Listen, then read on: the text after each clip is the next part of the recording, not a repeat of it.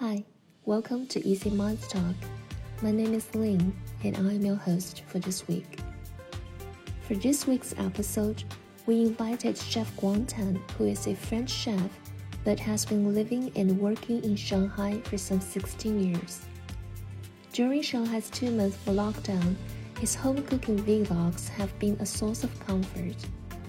On Douyin, the Chinese version of TikTok, he has 1.33 million followers.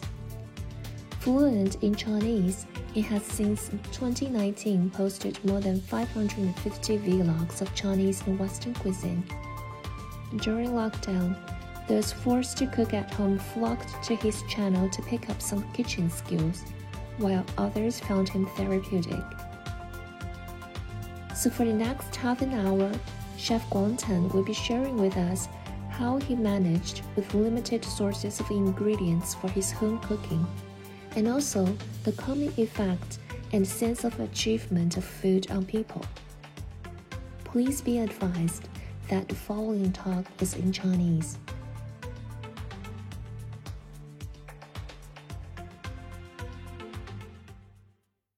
大家好，我叫广谭，是来自法国。我现在在上海有十六年。 我本来是二零零二年来到中国，一开始是学工商管理，然后就开始对中餐感兴趣，换成到做菜，然后我就回到法国学法餐，学了三年，在法国工作了一会儿，然后就二零一零年回来到上海。然后从此一直在上海。我现在在上海是做，主要是做两件事情。第一就是开了一个咨询公司，我们主要是帮各种餐厅、连锁餐厅、食品品牌做一些新产品的开发。嗯。然后第二个是做美食博主，我在各个平台就会经常分享一些我喜欢的一些菜品。所以你中文这么好，是自学成才的吗？我一开始是在北京读书的时候也学了，学了一年的中文。因为你现在居住在上海，肯定也是被封在家里嘛。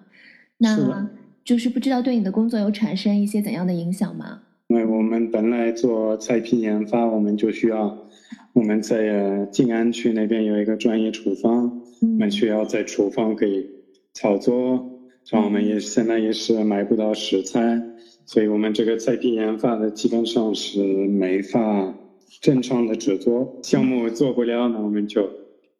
这个钱也进不来。但是我们的员工的工资和房租都是要继续继续付，所以这个肯定是给我们蛮多压力。嗯，但是在另一方面，我现在是做美食博主，那我现在在家就有更多的时间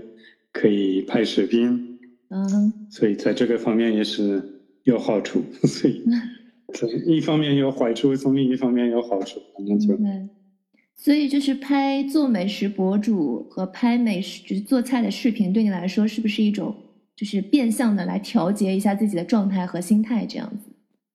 对啊，当然我，嗯，我个人本来就是比较就不是很懒的那种，我不喜欢的无聊，不喜欢在家里没事干的。OK，如果我真真天在家里没事干，我就肯定会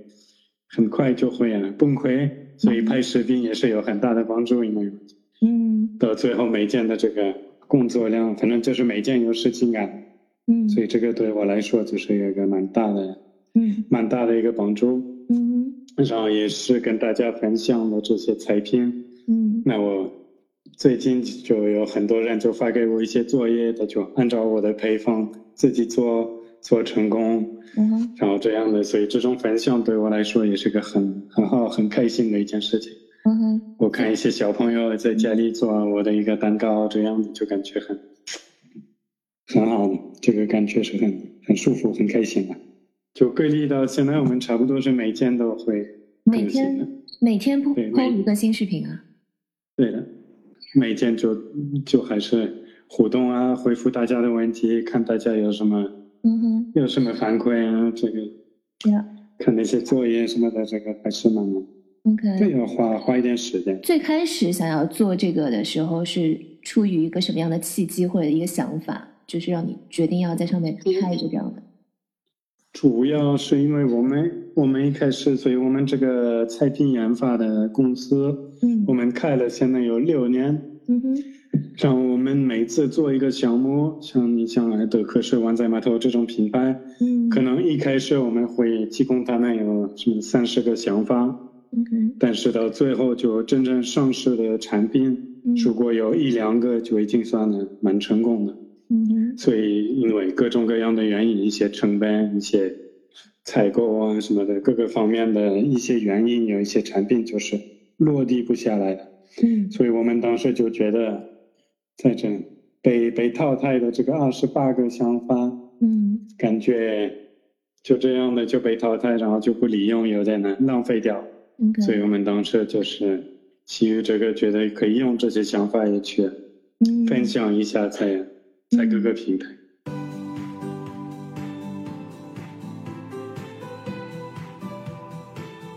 欢迎来到绝对轻松疗愈家。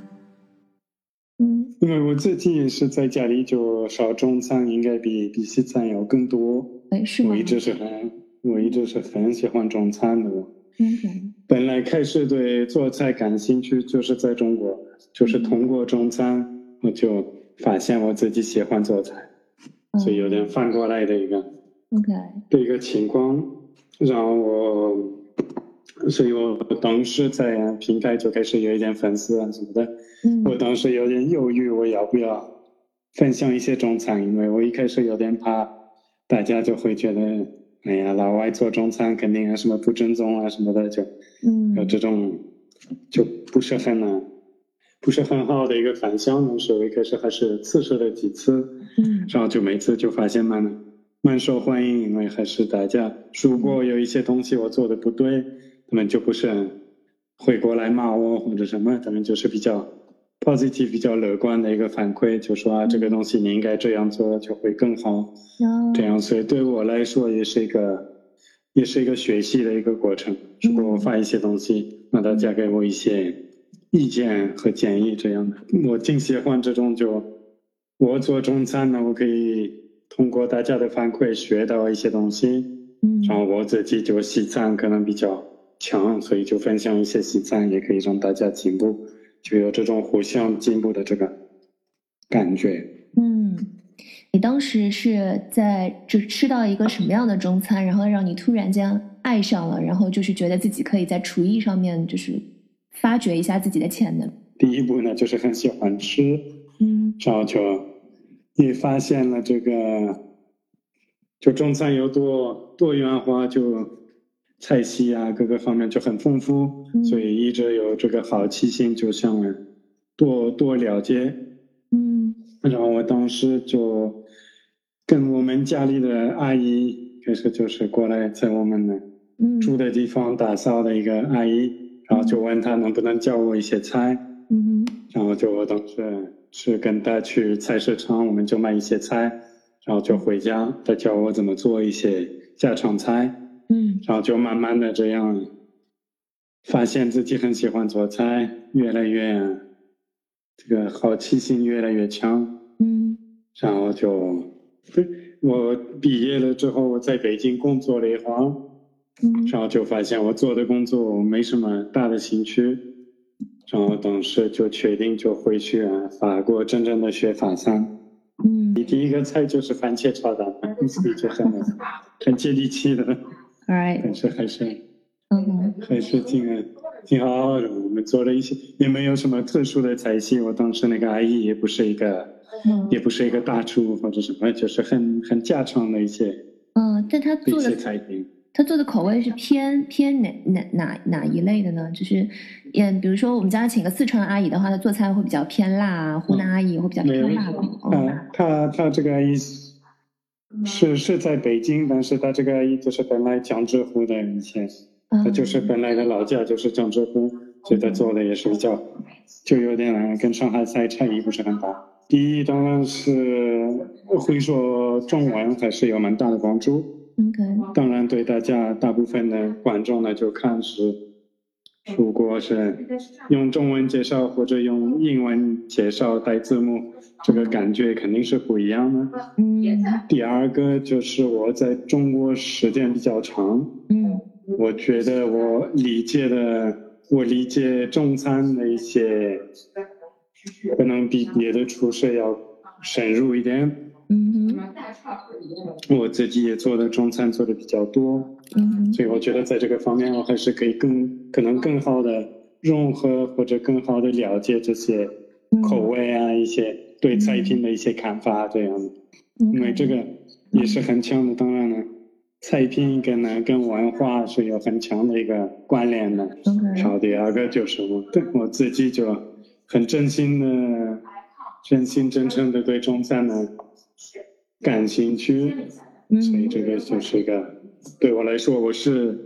很能真正的很享受这个学中餐的这个过程。OK 这个我觉得观众也是能感受到这个对中餐的这个热情。OK，所以你是觉得你在做这个视频直播的时候，也其实是在不断的学习中餐的这样的一个过程，是吗？是的，是的，是的。嗯我通过我通过这个做美食博主，我也有了很多机会，就可以去跟一些中国的一些大厨有一些比较多的一些互动啊，这样各各种菜系的大厨，嗯一些川菜，一些做点心啊这样的一些很专业的一些人士，然后可以跟他们做互相交流那这种机会越来越多，所以这个也是我很珍惜的一个的一个点。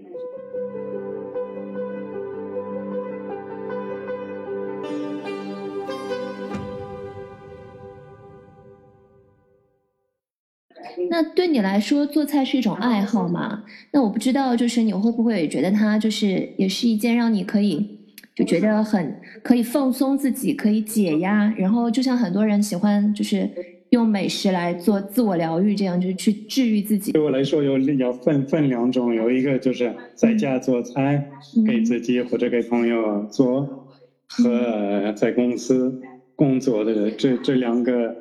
感觉和层面是很不一样的。OK，我们在在在家肯定是个放松，就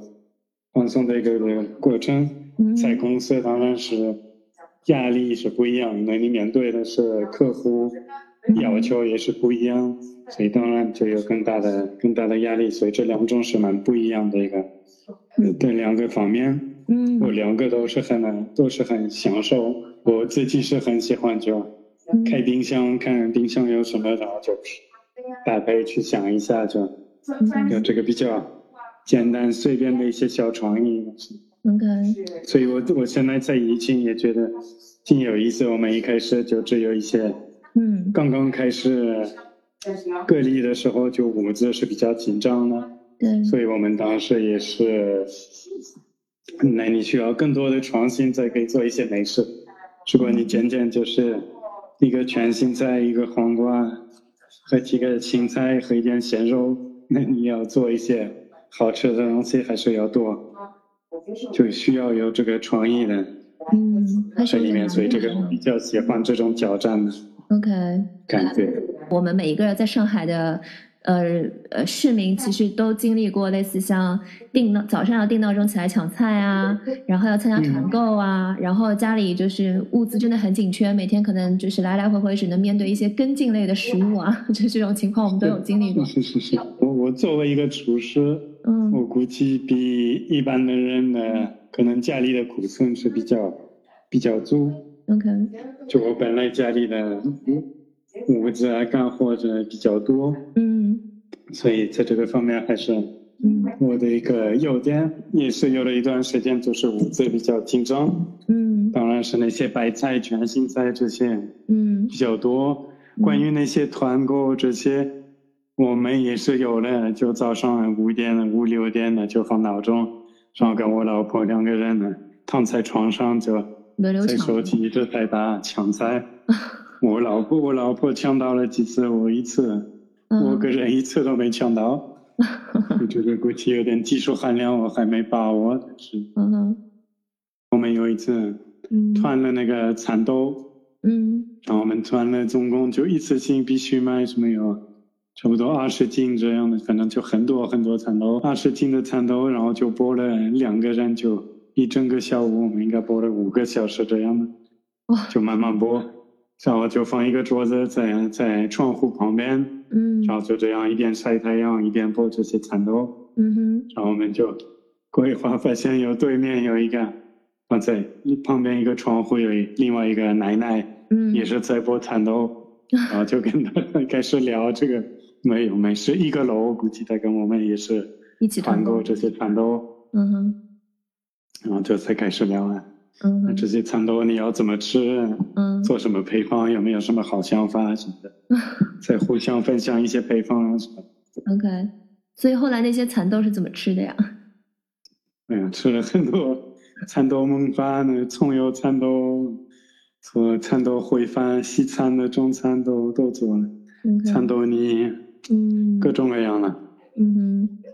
吃了，对，吃了一个礼拜，基本上每一顿都都有蚕豆啊。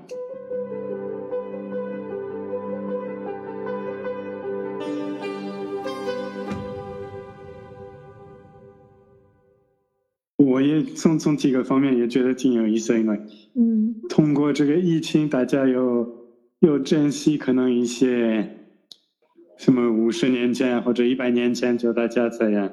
用这些东西来活着，所以一年四季可以吃的，比如说那些什么腊肠、腊肉、咸肉这些，嗯可能是对，对之之前就没有冰箱的时候，那大家就嗯。杀一个猪做这种干的嗯干的时候或者咸的时候做的比较多，然后就可以。一嗯年四季就慢慢吃这个东西，然后现在通过疫情又开始珍惜这些嗯，这些东西啊。我在看你的视频的时候，发现你们家厨房，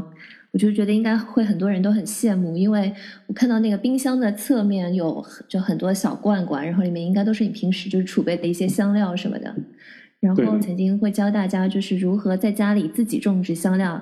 感觉就是嗯以备不时之需的样子。因为就是疫情一封控，就是大家一封控了之后，很多人都非常的着急忙慌，因为家里什么储备都没有。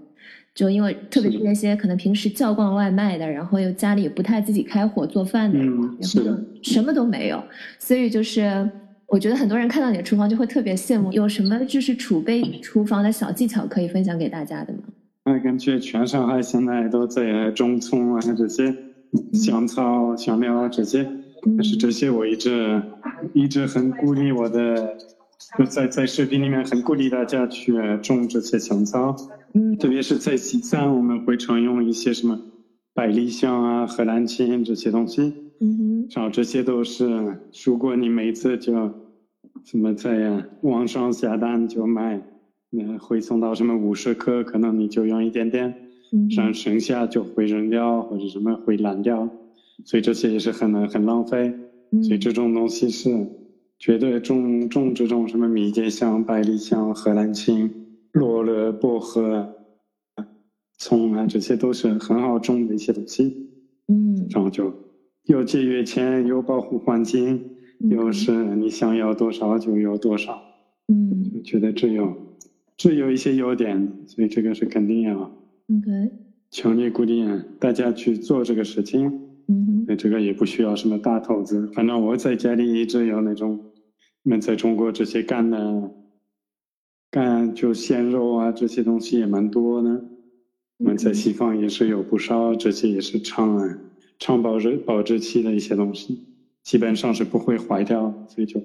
可以有很多菜可以做的，这有白菜和一个腊肉和白菜呢，就感觉是不一样。面粉这个东西啊。自己做面，自己做这些东西都不难。只要嗯一开始感觉，嗯嗯啊，我我比如说我前天做了一些凉粉，那我在家有一些豌豆粉，那自己做凉粉就是很简单的一个东西。但是这种东西基本上是从来不会坏，但是也可以，你有一点的辣椒粉，一点的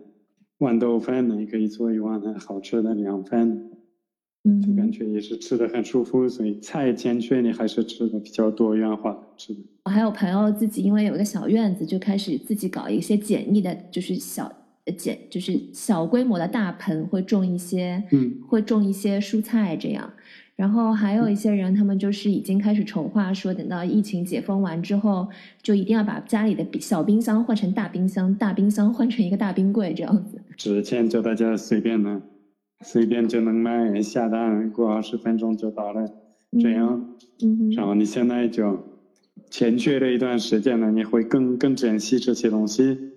我也是和大家一样的，可能之前西兰花呢就。只吃外面的那个东西，然后那个根当中的那一部分就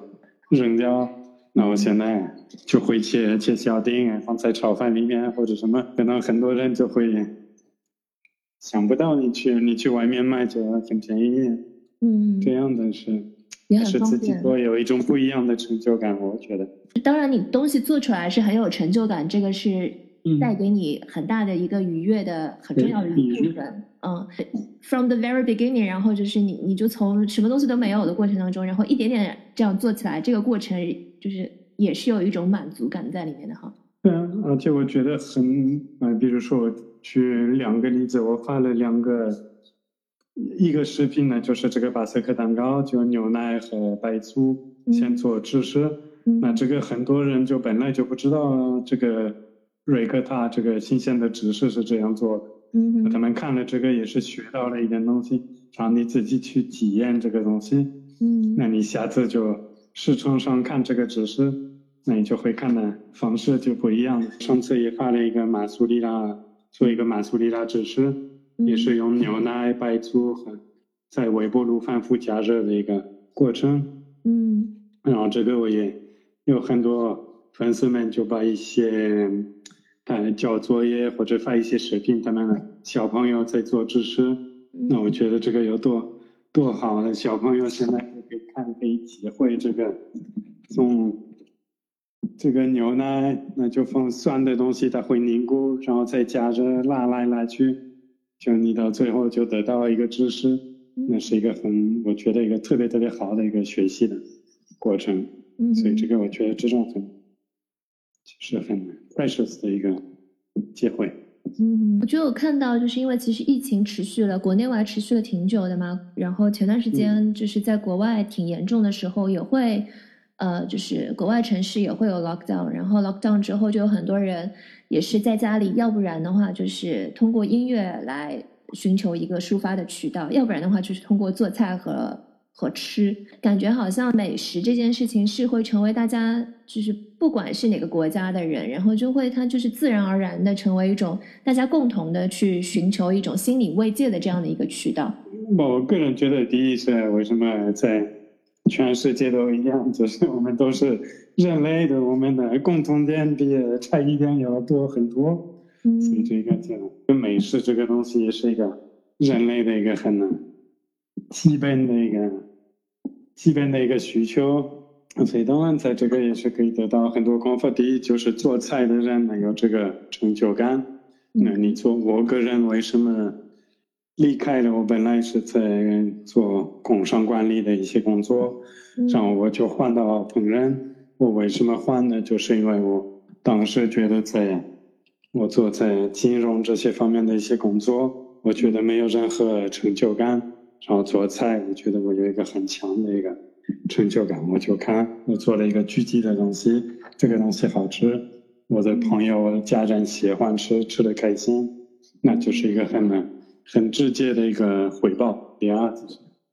好吃，就是大家都喜欢，是一种是一种享受。嗯，是有有一些菜会让你感觉舒服，有一些菜会让你感觉刺激或者。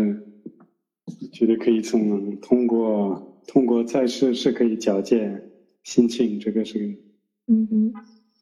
一方面是因为出于自己喜欢，另外一方面是不是会觉得它就是可以让你很多的创意可以能够有一个具体的展示？我一直觉得做菜这个东西就是一个很很有意思的方面，因为你可以接触的东西很多。嗯，我我现在的我现在的工作。就是属于做菜品研发，我有时候会嗯研发一些，就是跟一些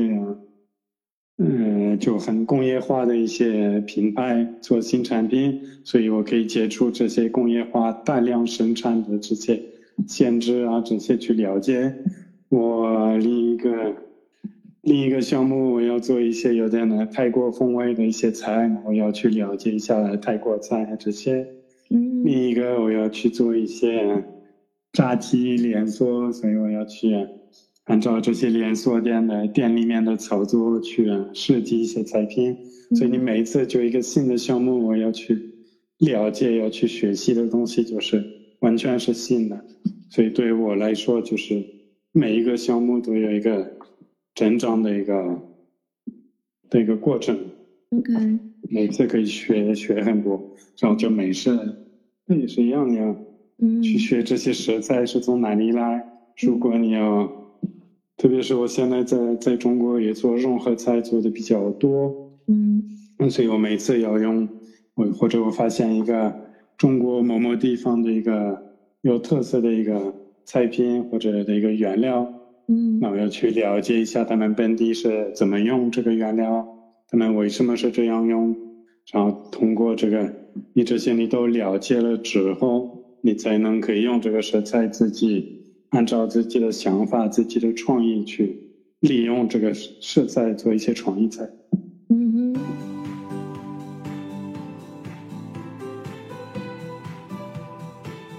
欢迎来到绝对轻松疗愈家。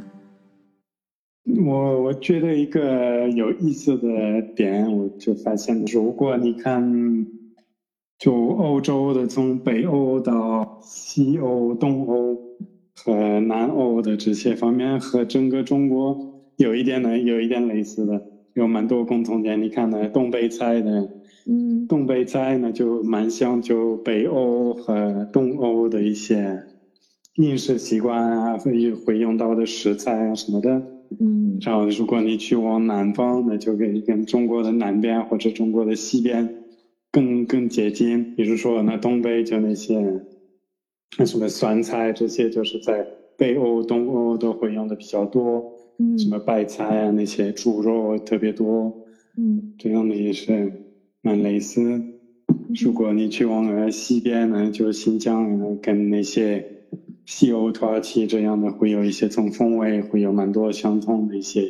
点。嗯，所以我觉得这种比较还是蛮蛮多，这个到最后就是跟呢跟气候有关系的。但是当然从一个制作方式这些有很多风味的搭配有很多很多不一样。那我们发展就是一个比较速度比较慢的一个烹饪方式，就是做菜我们是加一个东西浓缩，再加一个东西再浓缩，嗯就这个风味是慢慢的慢慢的做起来。嗯中餐就是速度呃快很多，嗯这是不一样的一个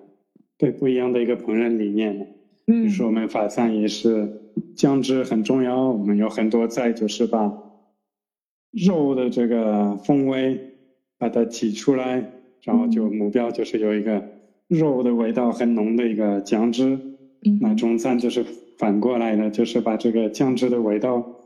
弄进去到肉里面，让这个肉就入味。嗯所以这些也是一些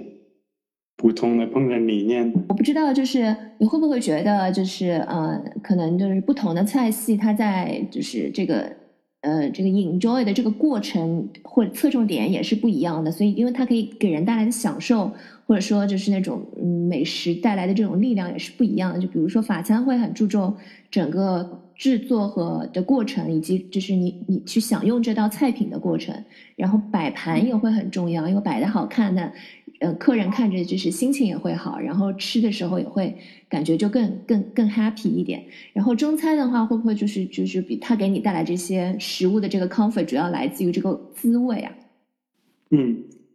是有这样的，我觉得只这个其实是反过来，就是文化的，就本地的文化影响了这个做菜的。因为比如说法国也是，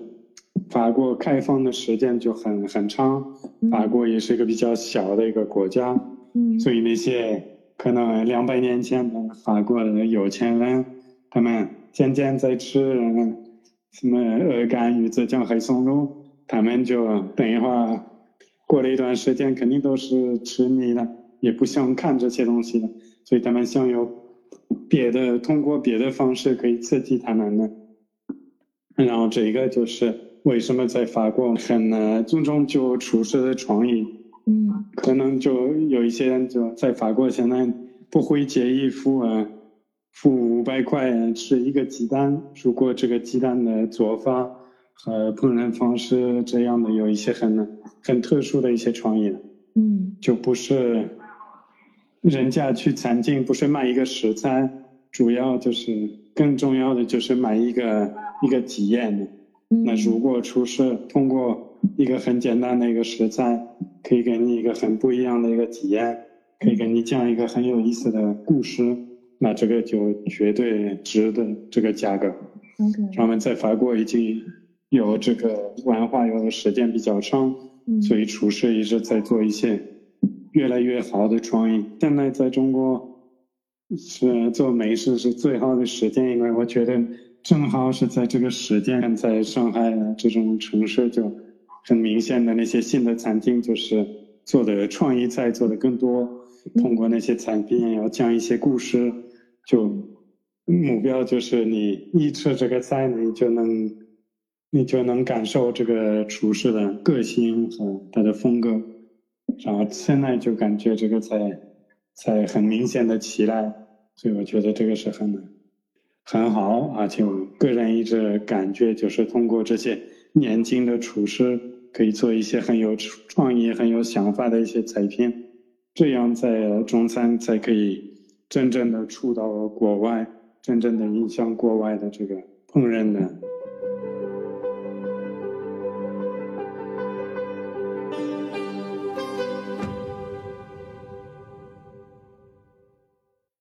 你你刚刚有提到就是融合嘛？你现在好像主要在研究的这个方向也是在做 fusion 是吗？其实 fusion 这个词我是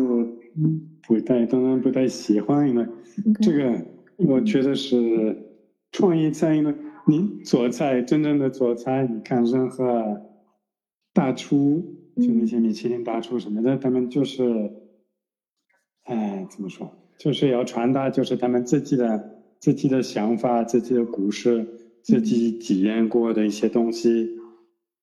这样的，然后就把通过自己的个性，就把这些，比如说这个厨师去那边旅游啊什么的，看了一些东西，嗯然后他回去通过自己的个性就会消化这些他在那边呢学到的一些东西，嗯然后就通过这个消化的过程就可以做一些创意菜。嗯你能不能说这个是融合菜？我觉得是，就是创意菜这个，OK 反正就是作为一个厨师，肯定是要保留一个好奇心的。OK 如果我自己做，我觉得我做最好吃的红酒炖牛肉，嗯所以我就做这个菜就是这样，就不可能不能改变。那我觉得这种想法就很可惜，嗯因为肯定这这些也没有一个完美的东西，总是是可以改善，嗯总是是可以做一些不一样的。做菜也没必要啊，没必要啊，把它拉到一个很高的位置，就感觉是很复杂、很厉害。嗯做菜一定要用这个锅，一定要有这个工具，一定要有什么？我觉得完全没必要这样的。做菜也是一个是一个日常的东西，嗯我希望传达的的这个方式就是通过我自己的经验，也可以分享一下可能大家没有接触过的一些菜，嗯一些法餐或者什么，嗯但是这些菜是可以在家做。嗯那我觉得，我个人觉得很有意思。有一个家境发给我一个作作业，嗯他们今天晚上做的做的，我之前我奶奶，我小的时候我奶奶经常给我做的一个菜。嗯他嗯们现在在中国这个地方，在一个中国的家庭做这个菜，然后吃的很开心。嗯那我觉得这个是很就特别 positive 的一个的一个 message，就很好。OK 所以对，我觉得应该保留这个比较亲切的这个的这个点。比较好奇，你在厨房会狂躁吗？就是会像那个我们一直都看的那个《Hell Kitchen》一样，就是在厨房会想要摔东西或者怎么样吗？我不会，基本的第一要看是不一样的，因为我现在是我们是做菜品研发的，嗯，所以这个就跟餐厅是不一样的。OK，餐厅确实是餐厅里有一个很大的压力，就是嗯。因为如果你十二点客人开始进餐厅，你东西还没准备好，嗯。那这个问题就就大了，肯定会影响整个嗯。客人的体体验啊这样的。所以这个在餐厅这个压力是肯定更大。嗯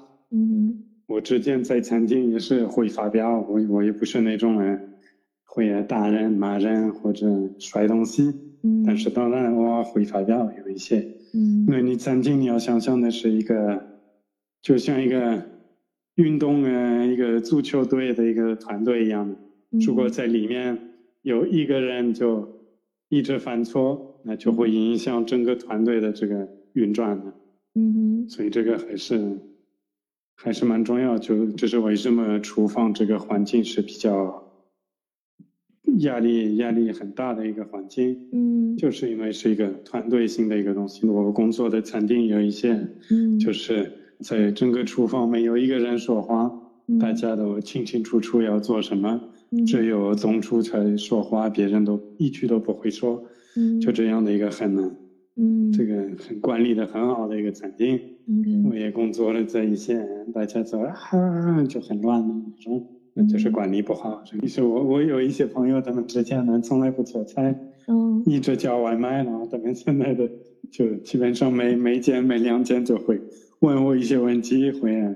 发给我一些他们做的菜的图片。嗯他们也是一一对夫妻，嗯哼。跟跟我们是朋友，他们呢最近做菜的越来越好，很明显，而且很明显的能看到他们一起做菜的这个过程，他们是做的蛮开心的，嗯所以这个我觉得是很好。可能之前他们从来没有嗯都没试过，现在在慢慢的做，他们做的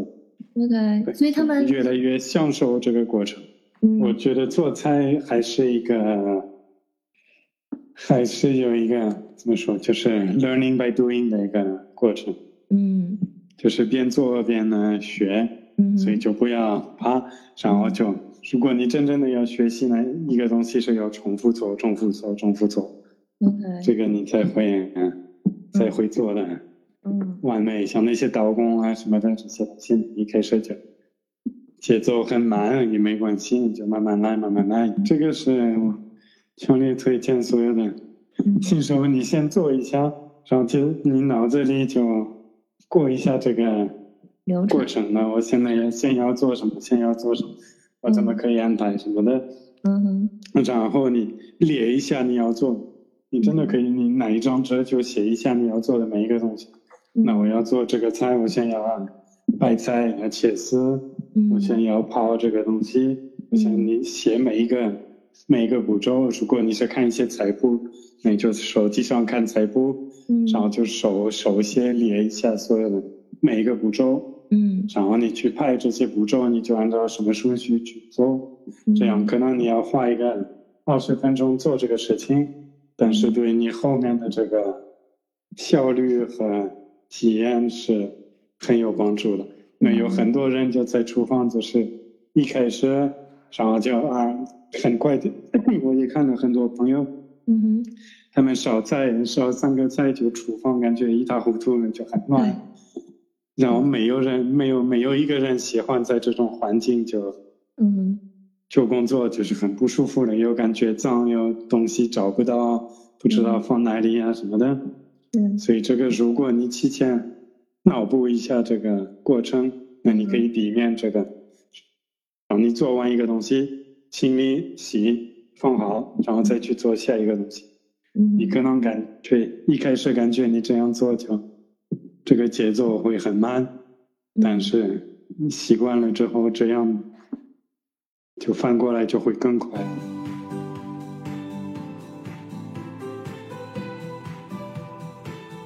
欢迎来到绝对轻松疗愈家。我老婆我做中餐的，的嗯一直一直说的，觉得我很很就专业厨师和爱好者的最明显的差异就是，对做菜我做菜做完了，那厨房要比一开始要更干净的那种感觉就。哦 OK 嗯，菜做完就还是整齐的这样也是很重要的。嗯所以就是还是要自己的一个 arrangements，这样子就是就适合自己的，嗯对，那这个肯定是多多做，你每次做你就会发现哪里不方便，少有这个心态，然后会哪里出问题我就怎么解决这个问题。嗯，比如说你刚刚你之前说的，在我在冰箱的那些小的调料，嗯哼，那这个比如说我本来这些调料如果我都放在柜子，那我今天要找这个什么咖喱粉，嗯，那我要去拿在后面很多不方便的。嗯，我现在就在冰箱，我一看哦，能看到是哪一个，直接用。就你刚刚有提到说，就是你有一对就是 couple 的朋友，然后通过做菜之后，就感觉好像是就是关系有更加更加 close。然后我有经常会看到有人说，就是做菜让他们嗯、呃变得和家人和朋友的关系更加的紧密密切和就是关系会更好更融洽。就我不知道你会不会也会有就就看到类似的这种，就是做菜有这样的一个很神奇的功效，或者美食会有这样一个很嗯，神奇的当然，当然是有这个，嗯当然是有做菜也是一种，也是一种分享的分享的一个东西。我为你，我为让你开心，付出这一点努力呢，就当然别人也会感受这个努力，也是一种爱的一个表达爱的一个方式。个人一直觉得美食就是最好的一个初步的互相了解的一个的一个点。哦，我我作为一个嗯外国人住在中国，嗯那也是我这些文化的差异什么的，我当然是感受了，哇，就感能感受到。嗯，然后也是一样的，我回法国，那我可能有一些一些人对中国的一些看法什么的，就是跟真实的还是蛮不一样的。但是当然这个也是正常的，是两个很不一样的地方，不一样的文化。嗯但是我一直觉得美食是一个很好的，就作为第一步。如果我去尝一下你的美食，嗯我可能去，哎，觉得这个东西很好吃，是哪里的菜？那是四川，四川是哪里？那是中国南方，嗯，嗯是怎么样什么的？我去慢慢的去了解这个东西，然后就一步一步，就美食会引发这个好奇心嘛，嗯，然后去慢慢的了解更多。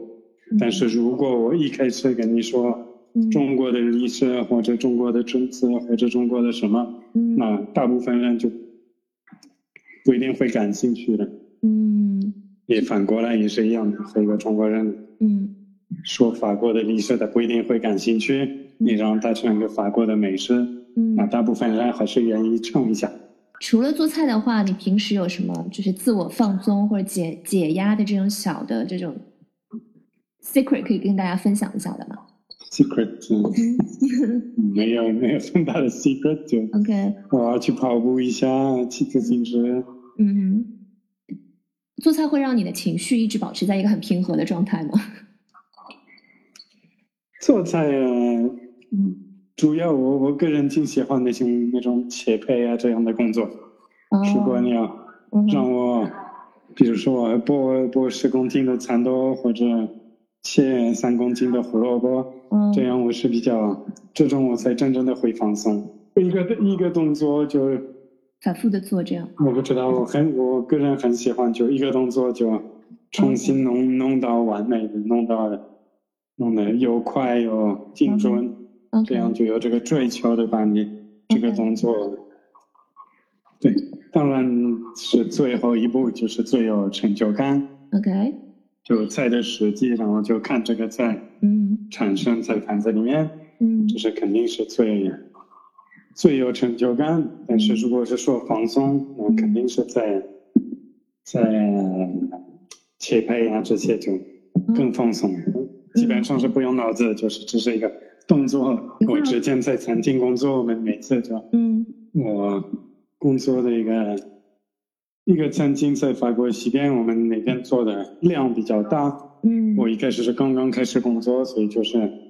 在做切配做的比较多，嗯然后每次就是一次性要做什么一百个鸽子，嗯把腿把鸽子胸都切掉啊什么的处理，嗯这样不或者拿三十公斤的沙丁鱼一个一个要切，这样。哦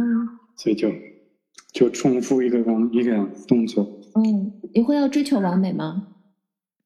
我是对有这个追求完美，特别是在这种动作了。嗯、OK，好，谢谢你。好的，谢谢你。That's it for today's episode. Subscribe our channel on Apple Podcasts and Himalaya FM. Comment, share, and like if you enjoyed today's show. Stay tuned for our next episode.